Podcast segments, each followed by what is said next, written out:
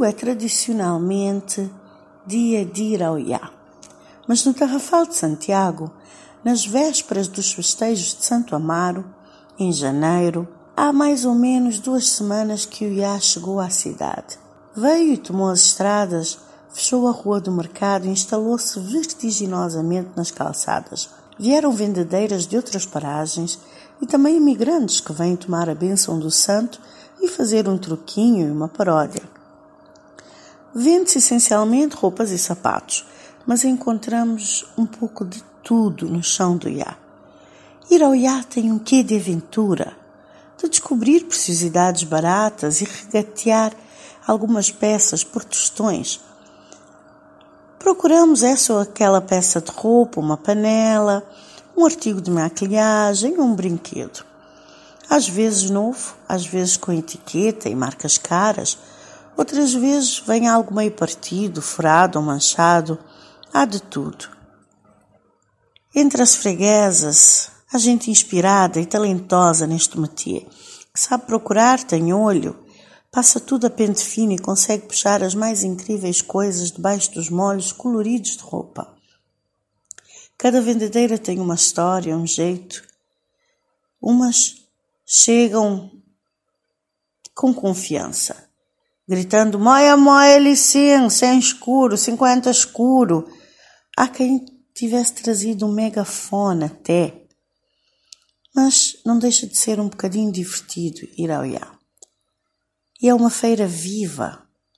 Hoje em dia, com uma sociedade que transforma em modas a busca da consciência principalmente, é chique dizer que o Iá é uma atividade eco, sustentável, que é cool, upcycling, é um brechó, um bazar.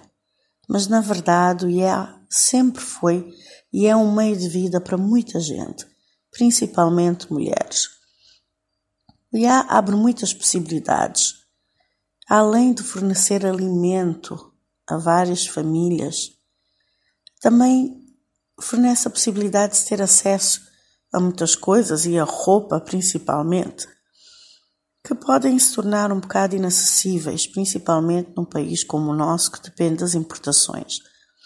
Por exemplo, casacos e pullovers agora estão em alta, a partir de 50 escudos, em média 200 escudos.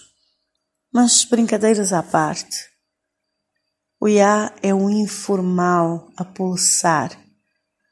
O IA mostra que, por mais que tentemos uh, formalizar tudo e estejamos nesse incentivo, nessa tentativa Há que deixar espaço para o informal.